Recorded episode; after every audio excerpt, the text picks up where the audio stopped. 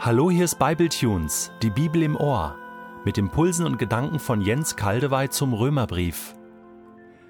Ich lese in der neuen Genfer Übersetzung Römer 8, die Verse 17 bis 18. Dazu gehört allerdings, dass wir jetzt mit ihm leiden, dann werden wir auch an seiner Herrlichkeit teilhaben. Im Übrigen meine ich, dass die Leiden der jetzigen Zeit nicht ins Gewicht fallen, wenn wir an die Herrlichkeit denken, die Gott bald sichtbar machen und an der er uns teilhaben lassen wird.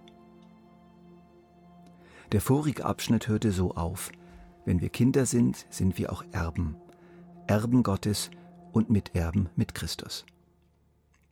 Es wartet ein großartiges, unvorstellbar reiches Erb auf uns, das interessanterweise nicht nach dem Tod des Erblassers empfangen wird, sondern nach dem Tod des Erben. Ein einzigartiger Fall, den es so in dieser Welt nicht gibt. Wir erben, wenn wir sterben. Nicht schlecht, oder? Hier knüpft Paulus an. Dazu gehört allerdings, dass wir jetzt mit ihm leiden.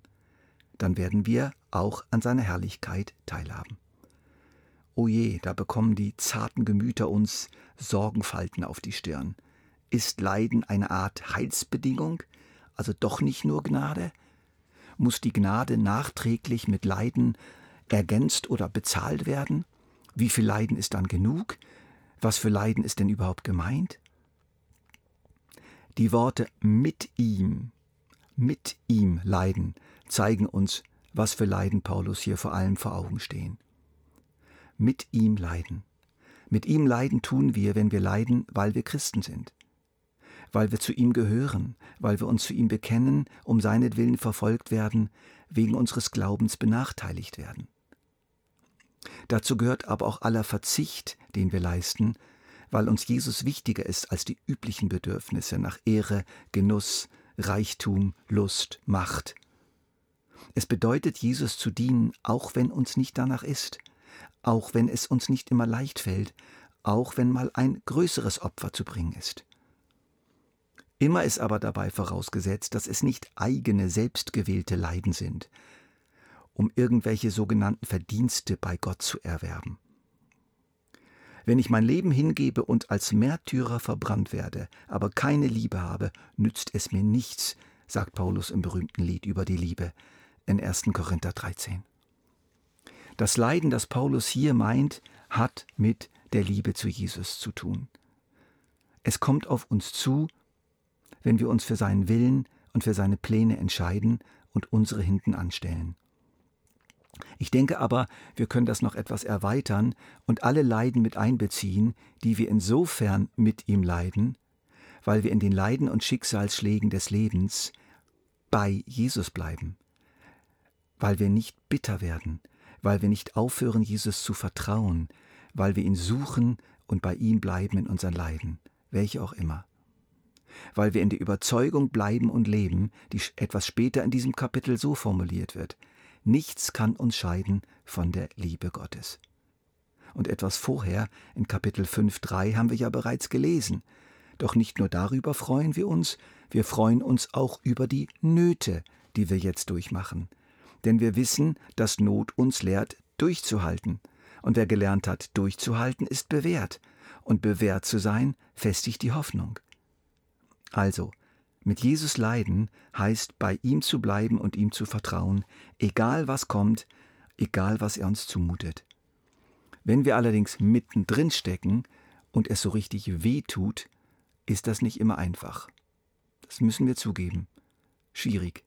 So fährt Paulus fort. Im Übrigen meine ich, dass die Leiden der jetzigen Zeit nicht ins Gewicht fallen, wenn wir an die Herrlichkeit denken, die Gott bald sichtbar machen und an der uns teilhaben lassen wird. Wir haben uns an eine Gottesvorstellung gewöhnt, ganz besonders hier im Westen, die etwa so aussieht. Ein guter Gott lässt uns nicht leiden. Ein guter Gott schafft jetzt oder in Kürze eine Lösung.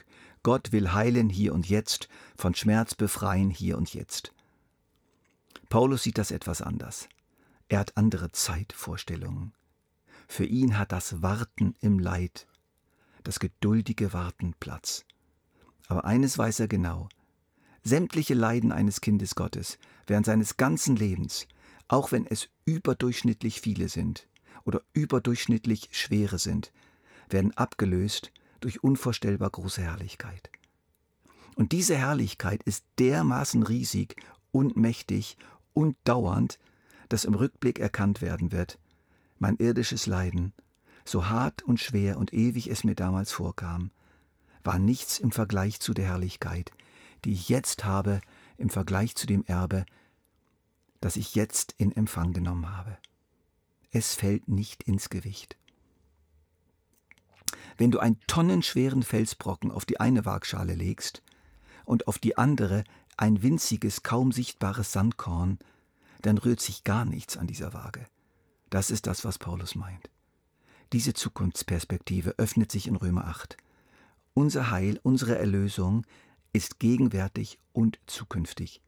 Jetzt haben wir bereits ein kleines, vielversprechendes Angeld, so wie ein Verlobungsring an meinem Finger auf die kommende Hochzeit hinweist.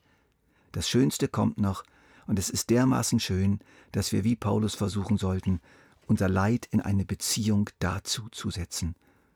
Was helfen uns die schweren Sorgen, was hilft uns unser Weh und Ach, was hilft es, dass wir jeden Morgen beseufzen unser Ungemach, wir machen unser Kreuz und Leid nur größer durch die Traurigkeit. Lasst uns die Illustration von der Waage nochmals anders betrachten. Wenn wir nur das Sandkorn kennen, erscheint es uns oft wie ein großer Felsbrocken, unter dem wir irgendwo liegen.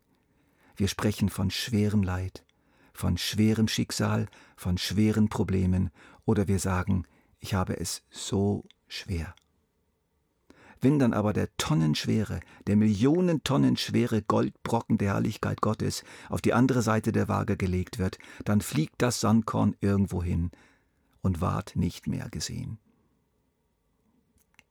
Übrigens antwortet Paulus mit dieser Formulierung, das Leiden der jetzigen Zeit fällt nicht ins Gewicht, meiner Meinung nach auch indirekt auf eine heimliche Sorge so mancher Christen.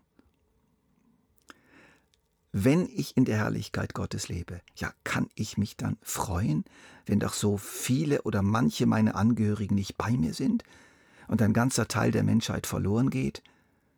Da kann man zehnmal sagen, aber sieh doch, es steht doch geschrieben, es wird kein Leid und kein Schmerz mehr sein in der neuen Welt Gottes. Die Angst meldet sich doch wieder. Mir persönlich hilft diese Vorstellung, diese Gedankenübung.